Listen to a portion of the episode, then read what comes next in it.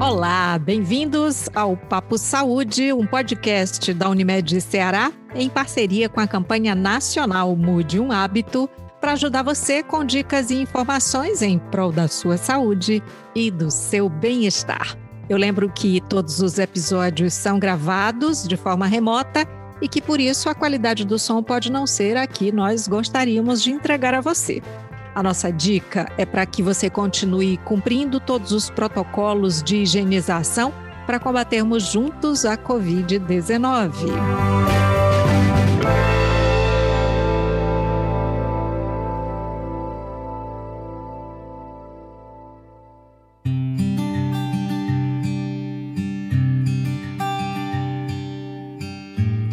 E eu já quero começar aqui esse nosso papo fazendo uma pergunta. Com que frequência você observa o seu corpo? Olha, essa observação pode, por exemplo, ajudar a identificar uma infecção sexualmente transmissível ali no estágio inicial, né? O que pode também ser fundamental para o tratamento adequado. Nós aqui do Papo Saúde consideramos a prevenção o melhor caminho para uma vida saudável. Então, é sobre isso a nossa conversa de hoje. O que você precisa saber sobre infecções sexualmente transmissíveis está nesse papo. E quem está com a gente para esse papo é a fisioterapeuta especialista em saúde da mulher, Valesca Modesto. Olá, Valesca, bem-vinda. Olá, Maísa. Obrigada pelo convite. Estou muito feliz de estar aqui conversando com você. Valesca, você é fisioterapeuta, especialista em saúde da mulher, é professora, doutora. É, como é que você é, chega nessa, nessa fala direta para as mulheres em relação às infecções sexualmente transmissíveis? É, o meu trabalho ele tem um aspecto de educação muito importante. Então, quando a mulher chega ao consultório, um, logo na primeira abordagem, a gente já faz uma técnica do espelhinho. Eu entrego um espelho para a mulher para que ela olhe a sua vulva, reconheça o que é uma vulva saudável, o que não é, os pontos que ela tem que observar, se ela tem corrimento, o que, que é um corrimento, ou não, quando ela está na ovulação, muitas mulheres elas ah, confundem uma ovulação de um corrimento uh, um, pontos de vermelhidão, onde é que ela tem que ficar atenta, as feridas. Então, eu faço todo um trabalho de educação, né, de reconhecimento da vulva, para que se um dia ela tiver alguma disfunção, alguma infecção, ela saiba reconhecer o que é saudável e o que não é. Isso assusta um pouquinho as mulheres, porque o que a gente percebe ainda é que isso que eu perguntei, né? Com que frequência você observa o seu corpo? Aí dá a impressão que você está olhando ali se o seu braço está ok, se a sua perna está ok, se o seu nariz está ok, aquilo que fica visível. Mas o que está ali escondido, digamos assim, é cada vez é menos observado, né? Sim, sim. E, na verdade, existe sim. Existe um certo bloqueio de uma determinada população feminina que elas ainda fazem um aspecto de que estranho olhar minha vulva, sabe? E é, às vezes é complicado no início você tentar convencer a mulher, mas não só por uma questão de saúde, mas de sexualidade. Alguns estudos falam que mulheres que têm mais intimidade com a sua vulva têm um prazer sexual maior então, é importante que a gente, desde pequena, já aprenda, que a nossa mãe já ensine a gente a olhar para a gente entender, a entender mesmo a nossa anatomia e sobre a nossa saúde. E é muito frequente, viu, essa questão de bloqueios femininos em relação à vulva. Os homens não, os homens eles têm uma liberdade maior, né? E o órgão genital dele já é externo, então uhum. já tem aquele hábito de olhar sempre. É, e são até estimulados a fazer isso, né? Ao passo que as meninas não, elas é, menina, né, não faz isso, é feio e tal, né? Fecha a perninha, não faz assim, menina não, não faz isso, não é? Ainda é assim. Bom, mas se a gente está falando que ainda é assim, como, como então reconhecer que se tem uma infecção sexualmente transmissível, né? Se você não sabe como é que é. Exatamente, esse é o raciocínio. Então é muito importante que toda mulher tenha um espelhinho em casa, que olhe a sua vulva toda semana, sabe? E saiba reconhecer, ah, eu tenho um sinal, eu tenho uma ferida, eu tenho um caroço. Ah, eu tô com corrimento, qual é a cor dele? Aparece na calcinha? Ele tem algum cheiro? Sabe? E tudo isso, olha, mudança de odor, ferida, corrimento, todas essas questões, não só na mulher também, mas no homem. O homem pode ter um pouco de corrimento saindo ah, do pênis, coçou, tem verruga, tem que procurar um médico. E aí você sempre fica alerta em tive uma relação de risco? O que é uma relação de risco? Há algum tempo atrás eu tive uma relação sem proteção, tá? Eu não sei com que, uh, na verdade, não existe mais pessoas de risco, né? Você tem que ter uma atitude de risco. Então, eu tive uma atitude de risco dessa forma. O que, que é uma atitude de risco, Valesca? Relação sexual sem proteção. E hoje a gente não tem uma camada na, na população que eu possa dizer a, a, a camada mais pobre, tá? As classes C é mais acometida de IST. Não, eu não tenho. Eu não tenho uma cor da pele que é mais acometida de, de IST. Eu não tenho uma, uma. Não tenho nenhuma outra característica. Então, todo mundo é passível de ter uma IST. E logo eu tenho, eu tenho doenças, IST, por exemplo, o HIV. O HIV é, ele tem um, uma, previdência, uma prevalência absurda, assim. E toda vez que a TV para de falar sobre o HIV, a prevalência aumenta dos casos. E, enfim, exatamente porque as pessoas param de se proteger com atitude de risco. É, justamente o, o dia 1 de dezembro é o Dia Internacional de Luta contra a AIDS, né? E como você disse, é, as campanhas, justamente por conta do dia, né, antes e um pouco depois, elas reverberam muito mais. E, e, no seu entendimento, quais são as principais dúvidas que ainda existem em relação a, a AIDS, HIV AIDS? AIDS, às vezes, é uma. Como é, eu tenho uma percepção que às vezes ela vira meio uma modinha e que as pessoas esquecem que ela existe, sabe? Esse é o meu principal receio, porque as campanhas do HIV é basicamente no carnaval, né? De IST geral, em geral, é basicamente no carnaval. Mas as, as dúvidas ainda são mesmo de que, ai, como se fosse uma doença terminal, quanto tempo de vida eu tenho, ah, ou então quais são as formas de contágio, basicamente são a, a, os que a gente escuta mais em consultório.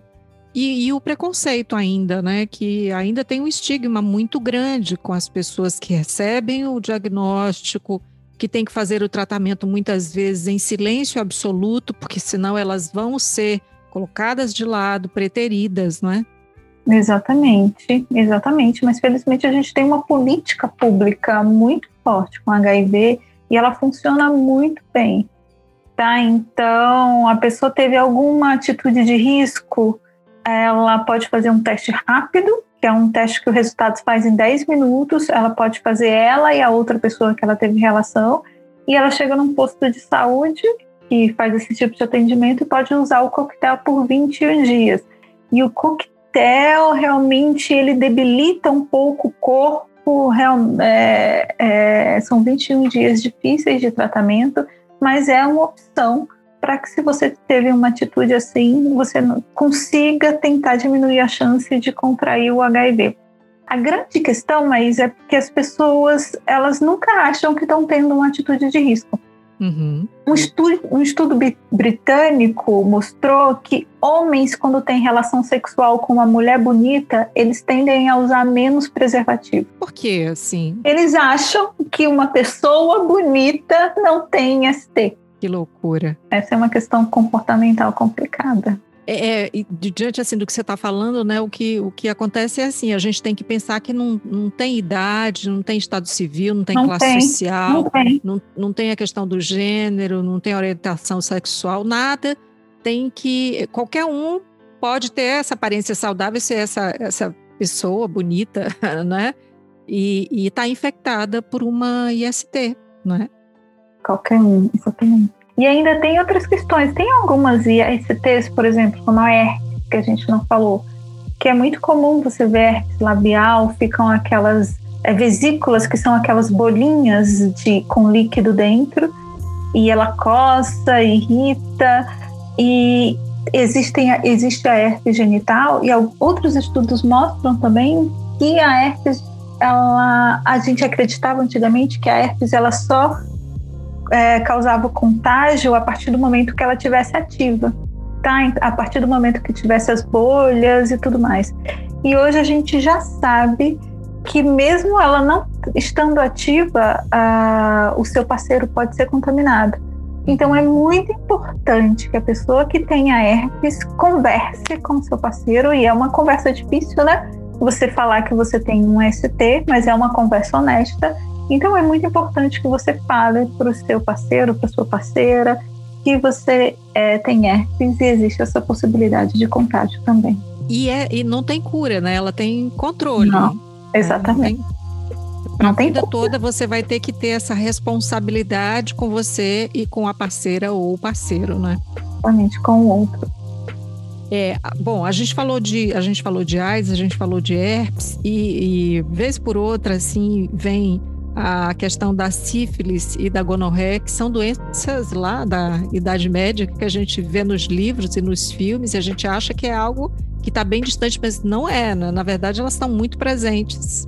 Exatamente, elas estão muito e, é, é bem prevalente. Quem trabalha assim, às vezes você não escuta muito falar a respeito, porque diferente, por exemplo, da herpes que a gente vê, essas a gente não está olhando diretamente, né? E, mas é importante saber que são doenças tratáveis. Elas, se você tiver relação sem preservativo, sem nenhum tipo de proteção para sexo oral, para sexo vaginal, sexo anal, é passível de se contrair, são doenças tratáveis, tá? Então, são resolvidas até com uma certa facilidade. Um, uma grande questão é que o paciente, mesmo que ele não sinta, não esteja sentindo nenhum sintoma de corrimento, coceira, é importante que ele espere o tratamento finalizar, porque muita gente começa a sentir bem já no meio do tratamento, digamos assim, volta a ter relação sexual, então não, você não está curado ainda, tem que esperar o tratamento finalizar para poder manter relações sexuais novamente com segurança.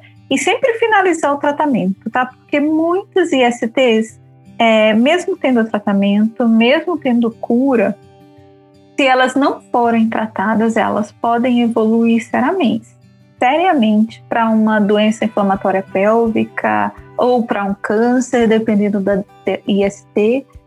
Então, é muito importante levar o tratamento a sério da sífilis, da gonorreia, do, do HPV, de qualquer uma delas.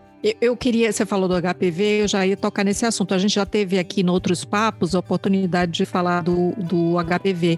E o HPV é, é uma IST, por exemplo, que a pessoa pode é, ser acometida e não ter tido sequer o ato sexual ali é, recente, né? Porque o, tá, ela está em contato com o vírus e ele fica ali latente e algum dia, quando a sua imunidade baixa, aí ele vem oportunamente e se manifesta, né?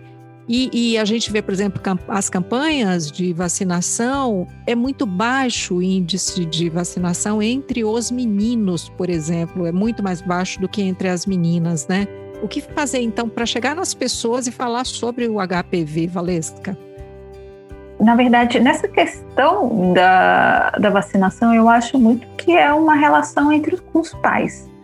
Tá, então é porque os pais é que levam um adolescente para vacinar com uma, contra o HPV.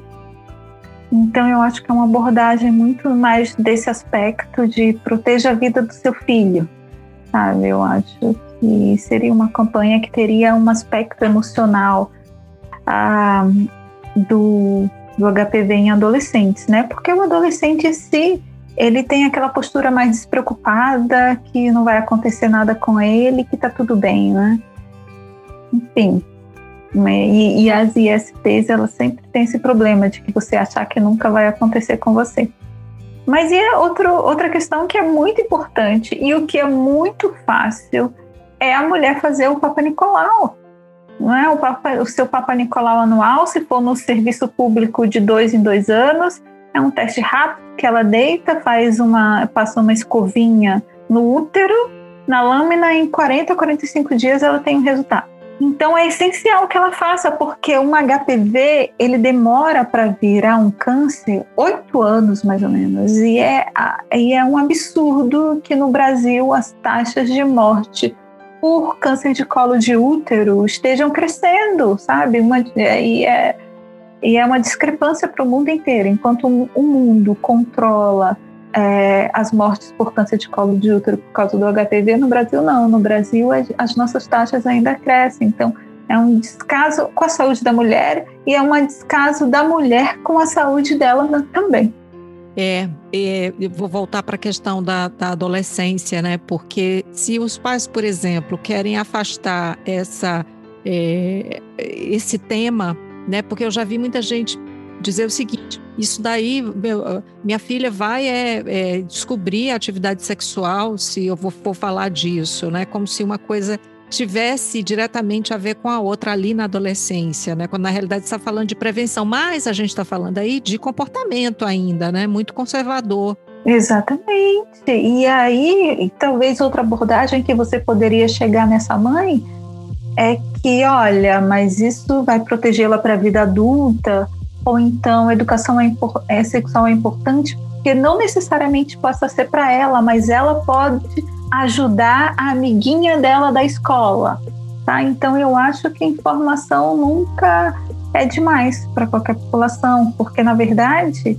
é, o HPV, a vacina com HPV vai proteger não todos os contra todos os tipos de HPV, mas vai proteger por uns tipos bastante comuns e que ela pode não morrer de câncer de colo do útero no futuro, por exemplo tá? Então eu acho que essa é a abordagem com a mãe, sabe? Ou tirar um pouco da questão de que a filha dela vai ter uma vai começar uma relação sexual cedo ou questão de proteger a vida mesmo.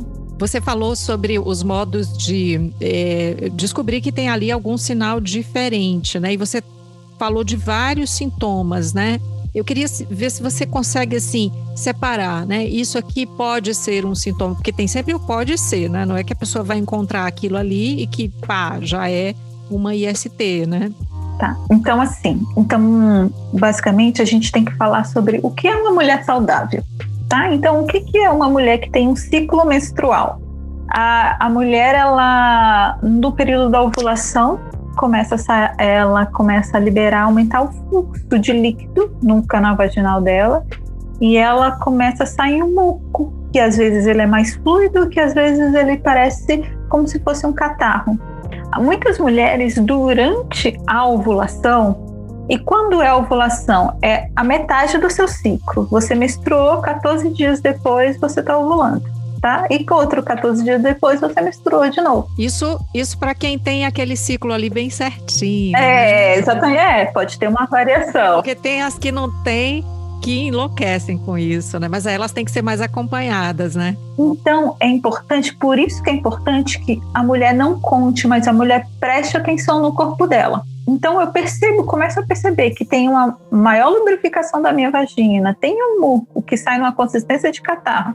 Algumas mulheres ficam até com um muco um pouco mais branco no período da ovulação. E aí muitas chegam com dúvida achando que é candidíase. Então, candidíase, você presta atenção, candidíase tem coceira e tem cheiro. O muco da ovulação não, é só um muco branco, tá? Então, bom, bom partir de um que é um normal tá? Essa é uma mulher normal. E que aí depois ela começa a menstruar e que a menstruação ela pode ter várias colorações do marrom para o vermelho, mas isso já é menstruação. Então, primeiro sintoma que a mulher tem que perceber, tem uh, uma ferida, tá? Eu não bati, eu não machuquei com a roupa e apareceu uma ferida uh, na minha vulva. Outra coisa, um carocinho ah, é uma espinha, eu tô com esse caroço uma semana, duas semanas, três semanas não foi embora. Vai no seu ginecologista, tá? Apareceu ferida que não sumiu, demorou para sumir. Na ou caroço, precisa ir ao ginecologista, tá? E principalmente senhoras também, senhoras, muitos caroços, feridas podem ser não só uma ST, mas pode ser um câncer de vulva, por exemplo. Então a mulher precisa olhar para sua vulva. Outra questão é corrimento, tá? Então uh, eu senti que começou a sair um líquido amarelado da minha vagina, tá? E esse líquido ele tem cheiro e ele causa um pouco de coceira e a coceira vai aumentar um pouco. Coçou, já busca o seu ginecologista, tá? Porque no melhor das hipóteses é uma candidíase. Tá? E aí você também revisa a sua vida, suas atitudes, o que você fez. Ah, e, e só que muitas mulheres chegam assim, que uh, teve relação sexual com proteção, mas teve contato manual, tá? A mão pode levar também dedo, pode levar IST. Então tem que ficar atenta, tá? Sexo oral também, né? Porque Exatamente. Não tem, não tem a prática de, de usar camisinha de língua, imagina, né? Na verdade, para sexo oral não é camisinha de língua. É, a gente chama. Uh, você pode fazer uma camisinha, uma proteção com preservativo mesmo, com preservativo masculino, no caso, é só cortar as duas pontas do preservativo e ele no meio que você consegue fazer um quadrado. Tá? E o quadrado ele pode servir como proteção. Ou você pode, os dentistas usam um pedaço de, de plástico 15 por 15 que o sabor dele é maior, melhor, tem sabor de tutti-frutti, então é melhor do que o sabor do preservativo. É um protetor dental. Não, peraí, como é? Eu tô chocada, eu não conhecia, é. Valesca. É, é, e, não, e isso é muito importante, principalmente para a comunidade gay ou mesmo para a relação heterossexual com proteção, porque é, nos últimos anos a prevalência de câncer de cabeça e pescoço tem aumentado absurdamente por causa de relação sexual via oral sem proteção. E aí a pessoa contrai uma HPV. E aí o que, que acontece? O câncer de cabeça e pescoço tem uma triagem muito complexa, porque ele não tem muitos sintomas específicos. Então a pessoa fica rouca, a pessoa sente a garganta coçar ou e outros sintomas inespecíficos que você pensa, ah, eu tô gripada, eu conversei demais, então eu tô rouca. E aí você nunca pensa, nunca vai num médico fazer um, um exame com o que está acontecendo, a não ser que sua rouquidão já dure dois meses e aí o câncer já cresceu na garganta, né? Então, é, realmente é um fator preocupante porque as pessoas culturalmente elas não têm o hábito de fazer sexo oral com proteção. E aí é muito importante que a pessoa olhe para o seu parceiro ou para sua parceira e se essa pessoa tiver um corrimento, tiver uma ferida, tiver alguma a, situação suspeita, não faça, porque a sua vida está em risco. A gente está falando de sintomas, de como identificar, e é, a gente nem tocou ainda sobre hepatite, né?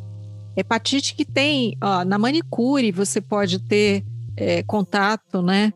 Com, com a hepatite. Como é que faz, então? A gente tem falado, as campanhas assim estão mais de lado. Engraçado, faz tempo que eu não vejo nada falando sobre hepatite. Não, mas você não escuta mesmo falando sobre hepatite. Eu também não me lembro a última vez. Na verdade, eu não me lembro, assim, em campanha nacional, última vez de ISTs em geral. E a hepatite a gente escuta muito menos, tá? A hepatite ou mesmo herpes, a gente, a, a maior parte das campanhas são em torno do HIV. Uh, ah, mas a hepatite, a, a, forma de prevenção é a mesma coisa. Na verdade, você falou sobre a questão da manicure, o HIV também é transmitido dessa forma, né?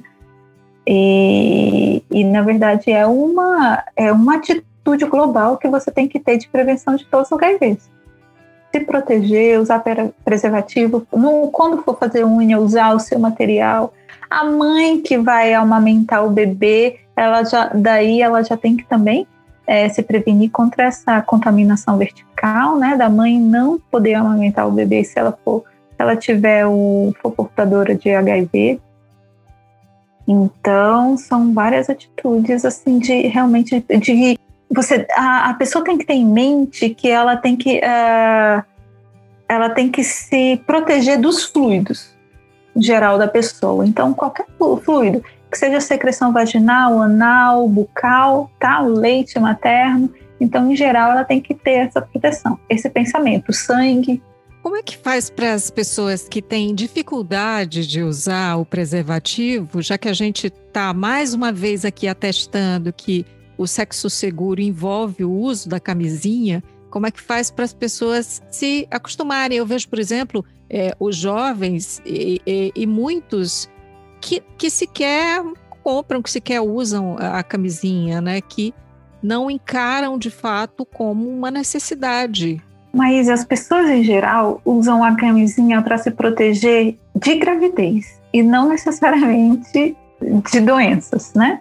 Mas a, pessoa tem que ter em mente que é a sua vida e que você está brincando de roleta russa com a sua vida, tá? Então não tem outra questão se uma mulher, ela tem que pensar, o homem não quis colocar camisinha, não, vou ter relação, acabou. Tá? Não é uma questão, eu acho que a gente está num ponto de saúde pública que não é mais uma questão de que tá, é, eu quero agradar o meu parceiro ou de prazer, é uma questão de saúde, de vida. Sua vida está correndo perigo. E aí, você quer conviver com HIV para o resto da vida, com hepatite? Né? Então é uma escolha da pessoa né? É um sexo responsável, né? É, e você, no trabalho que você faz, né, de, de conversa, né, de é, uma coisa didática também, né, você tem tentado chegar nessa mulher que você, na verdade, está chegando na mulher, mas aí você está chegando no parceiro ou na, na parceira. Você tem percebido uma resposta boa na verdade, eu acredito que essa consciência em geral de, de mulher exigir que o parceiro use camisinha, porque ainda, a gente ainda tem uma postura muito receptiva, né? Porque a, a camisinha feminina não foi muito bem aceita. Então, é basicamente exigir que um homem use. E eu acho que tem uma parcela da população bastante consciente, sim, mas é algo que, sabe, que não pode parar e que tem que estar tá todo o tempo sendo. Por isso que a educação sexual ela é tão importante, né? E educação sexual não é só isso, tá? Isso é uma parcela do que é fazer um sexo seguro dentro da educação sexual, mas ela não pode parar nunca. E, e é um dos principais problemas que a gente vê no consultório é o excesso de conservadorismo do pai achar que a filha nunca vai ter relação sexual, tá? E aí, de repente, ela aparece grávida, aparece com a IST por causa desse comportamento. Então, na verdade, é uma forma de chegar sempre no adolescente. E eu sempre tento, como eu estou nessa realidade de hospital, eu sempre tenho uma realidade mais assustadora que eu procuro passar para quem está me ouvindo. Porque é verdade quando você começa a ver a realidade da IST no país, você percebe que ela é bastante assustadora. Por isso a gente está aqui falando e pensando né, no quanto é importante a prevenção, no quanto é importante fazer os exames regularmente, né, para verificar se há alguma é, infecção, né, se há algum sinal, né, após ter relação sexual desprotegida, sem camisinha, enfim. E, mas o mais importante, eu acho que a gente tem deixado aqui como mensagem, é que essa prevenção leva a uma vida mais saudável, né? Mais relaxada. Isso mesmo, sem preocupação. E uma vida mais longínqua também, não é? E qualidade de vida na sua vida, e qualidade de amor na sua vida, amor próprio também. Porque porque não é fácil você viver com uma IST para sempre. É isso então, minha gente. Queremos agradecer então a Valesca Modesto aqui com a gente. Ela é fisioterapeuta especialista em saúde da mulher. Tem recado final ou já deu o recado, Valesca? Estou agradecida com o convite, foi muito gostoso conversar com você.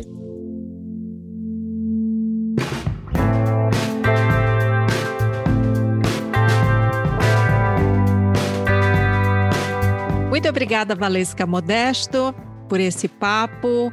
E a gente encerra aqui esse episódio de hoje do Papo Saúde, podcast da Unimed Ceará, com dicas e informações em prol da sua saúde e do seu bem-estar. Eu lembro que esse episódio foi gravado de forma remota e que por isso a qualidade do som pode não ser a ideal. Aqui nós gostaríamos de entregar a você. Cuidar de você Esse é o plano. Você pode entrar em contato com a Unimed Ceará pelos perfis oficiais no Instagram e no Facebook ou pelo site acessando www.unimedceara.com.br. Esse podcast é desenvolvido pela Leme Digital. Até a próxima!